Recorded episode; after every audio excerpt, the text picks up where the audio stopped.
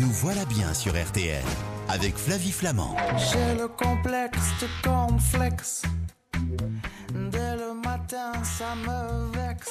M sur l'antenne d'RTL. Patricia Chiropoulos, bonjour. Bonjour. Est-ce que vous avez un boudin de porte, vous? Euh, non, pas encore, mais je vais m'équiper. C'est la nouvelle tendance, là. hein. C'est la tendance de l'hiver. On fait euh, comme Bruno Le Maire, on met un, un- un pull à col roulé. Ouais, voilà. Comme Elisabeth Borne, notre Premier ministre, on met euh, une doudoune et on a son boudin de porte et on est paré pour l'hiver. Euh, vous êtes journaliste à 60 millions de consommateurs. Le numéro d'octobre est en kiosque et justement, au mois d'octobre, il y a la fameuse semaine du goût. C'est du 11 au 17.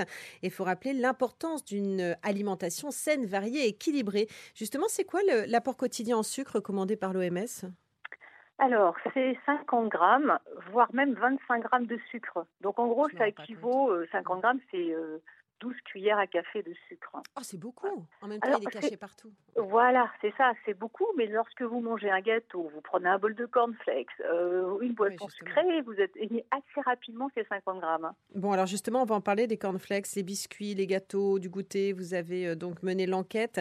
Ce sont les champions toutes catégories en sucre ajouté? Ah, ils sont pas mal, hein, surtout les céréales pour petit déjeuner, hein, enfin celles qu'on aime bien donner aux enfants parce qu'ils adorent ça. Ouais. Euh, ça équivaut quasiment bah, aussi aux biscuits, au soda, oui, c'est souvent très sucré. Est-ce que c'est dangereux pour la santé du coup? Bah, L'excès de sucre, euh, oui. Alors souvent, bah, on pense à la vigne, mais il n'y a pas que ça en fait. hein. Il y a, bon, ça peut prédisposer au diabète, ça encore c'est une chose, mais surtout, ça peut fatiguer parce Hmm, qu'il y a des pics d'hyperglycémie.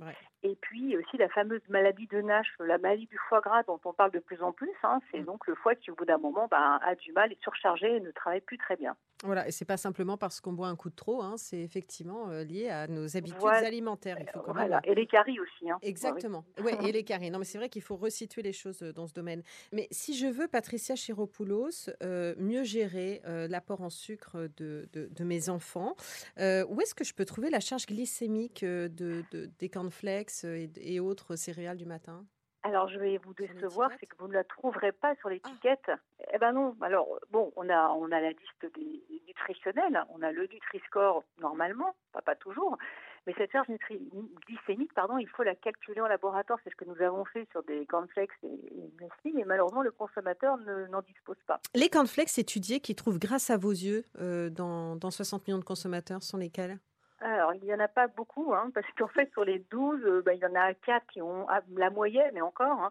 Bon, en gros, il y a, pour en citer deux, hein, il y a Bjorg et Chabrior, c'est euh, les Krikachop, donc c'est des céréales fourrées au chocolat, et qui, bonne surprise, ont une charge glycémique plutôt acceptable. Donc les frosties euh, et, et autres chocs à pic que réclament Ah en ouais. général les enfants. Oui, alors ça, c'est, là, c'est moins bien. Bah, après, on arrive à des choses bah, qui sont très sucrées, il n'y a pas de fibres, charge glycémique importante. Donc, c'est vrai que c'est difficile de les conseiller tous les jours, ponctuellement, pourquoi pas. hein. Mais Ouais. c'est vrai que c'est bien d'alterner, par exemple, avec des muesli, qui sont quand même globalement meilleurs. Donc on est en bas du tableau pour ce genre de, de céréales, c'est ça? Ouais, ouais, ouais. Ah, bah oui. Très bien. Euh, lesquelles, euh, justement, sont à bannir, mais vraiment les marques que vous nous conseillez à bannir de nos placards? Bah écoutez, il y a des grandes marques, hein, on va dire, allez, pour en nommer un qui est bien connu, c'est Trésor, Trésor de Kellogg's. Hein, alors Mhm. ceux-là, bah, c'est des fourrés. Et là, vraiment, ben, ils n'ont pas grand-chose. Ils ont eu 6,5 sur 20 à notre palmarès, pour vous dire que vraiment, on ne leur trouve pas beaucoup de qualité. Hein. Donc, La mauvaise très note. sucré. La Ouais. mauvaise note de la semaine. On va se Mm. retrouver dans un instant, euh, Patricia, parce qu'on va s'intéresser également aux gâteaux. Parce que l'heure euh, du goûter, euh, que ce soit pour les petits ou pour les grands, c'est en général l'heure du sucré. Voilà, quels sont les gâteaux riches en additifs et, et ceux que l'on peut donner à nos enfants et ceux que l'on doit absolument leur éviter, c'est dans un instant sur RTL. Nous voilà bien sur RTL avec Flavie Flamand. Ma chère Patricia Chiropoulos, 60 millions de consommateurs et vous-même, donc vous avez mené l'enquête sur euh, les cornflakes, les gâteaux pour le goûter des enfants. Et alors là, c'est pas très jojo non plus côté, euh, côté sucre. hein. Euh, vous savez d'ailleurs quelle quantité de sucre on avale lorsqu'on mange deux gâteaux industriels au chocolat, par exemple, pour le goûter, ce que donnent certaines de mes copines à leurs enfants? Ouais, ben, environ euh, 14 grammes en moyenne de sucre euh, pour 50 grammes. On a estimé que la portion de, de biscuits fourrés, c'est 50 grammes. Donc voilà, 14 grammes de sucre, ce qui veut dire que c'est à peu près un petit tiers des apports recommandés par jour. Donc vous voyez, ça va très vite. Et pour peu qu'ils aient commencé la journée avec euh, des euh, céréales ultra sucrées, Voilà. et on Mm. est dedans, quoi. Les Ouais, gâteaux ouais. appétissants, les moins sucrés, c'est quoi? C'est les, les- les petits beurres dont on mange les oreilles? Alors ceux-là, ils sont plutôt gras, c'est vrai qu'ils sont pas trop sucrés. Alors nous, on a regardé plutôt ceux qui étaient un peu plus gourmands, c'est ceux Mmh. au chocolat ou fourrés à la fraise, hein. Mmh, Bah, mmh. ceux qui aiment bien les enfants. hein. Donc Mmh. euh, bah, là, alors si, il y en a un qui est pas trop mal, on va dire, c'est euh, bah, par exemple les petits savanes, vous voyez, les, les gâteaux marbrés. Ceux-là Oh. sont, Ah bon, il y a du sucre, hein, mais disons que c'est les moins mauvais sur ce plan-là que d'autres euh, d'autres gâteaux au chocolat. Et ceux qui sont à éviter à tout prix alors? Bah alors là, euh, là c'est côté ben, biscuits, il y a certains euh, biscuits nappés, hein, alors euh, pour ne pas les nommer les fameux granola, alors là ils ont le, ils sont et gras et sucrés, Ouais. donc bon après et voilà. Et puis alors oui et puis sinon bah, souvent tous ceux qui sont bah, fourrés à la fraise en général ils sont bah, ils sont très sucrés. D'accord, ok. Donc, euh, Voilà. genre les petits bateaux là avec de, de- de la fraise dedans qu'on mangeait Oui ou les petits petit. rouleaux, vous savez Oui. là les les mini roulés à la fraise voilà c'est des choses comme ça il y en a plusieurs et bah ceux-là ils s'en sortent pas très bien quand même. hein. D'accord. Il y a des Ouais. biscuits qu'on peut conseiller à nos enfants? Bah, hormis effectivement bah, le brossard, il y a aussi alors Gerblé fait des choses pas mal et surtout c'est que c'est un des rares gâteaux qui est vraiment très peu sucré parce qu'il n'y a quasiment pas de sucre ajouté.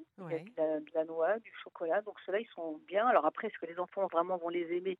C'est moins certain, ils sont moins rigolos, je vais dire, mais euh, Bah voilà. Mais sinon, euh, c'est vrai que globalement, biscuit gâteau, ben, on s'en doute, hein, c'est quand même très sucré, c'est gras et en plus il y a des additifs. Alors, bon. Alors là, on ne parle que de produits industriels. Euh, alors, Oui. qu'est-ce qu'on pourrait conseiller pour euh, le petit-déj euh, et pour le goûter des enfants qui nous permettrait justement d'éviter euh, ces, ces pics de, de glycémie?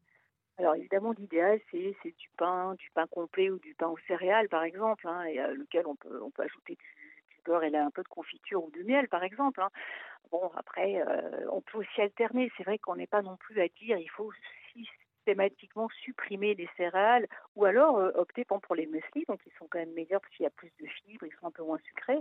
Et ben, côté gâteau biscuit, euh, je dirais c'est que les faits maison, l'avantage c'est qu'on peut doser le sucre, mais ça sera quand même sucré. Il y a des recettes aussi sans sucre, hein, mais bon, Mm. ça peut, voilà. Donc, ben, bon, Il euh, faut que ce soit toujours un moment de plaisir pour nos enfants. voilà, alors voilà, c'est pour ça, de temps en temps, ou une crêpe ou des choses comme ça, où on peut au moins doser ce qu'on met dedans. Même Oui. si la pâte est déjà sucrée, mais au moins ça permet de peut-être ajouter un petit peu moins de sucre. Mais bien sûr qu'il faut aussi leur faire plaisir. Mais bon, en choisissant, il y a quand même des produits qui s'en sortent mieux que d'autres. hein. C'est vrai. Mais alors, les glucides dont on parle, ils, ne sont pas euh, non plus euh, que dans les cornflakes, les biscuits. On en trouve dans les pâtes, on en trouve dans le riz, on en trouve dans les pommes de terre. Donc, vive les légumes verts, on est d'accord. En plus, non, mais il y a plein de légumes là hein, qui arrivent là. C'est les légumes d'automne, c'est super.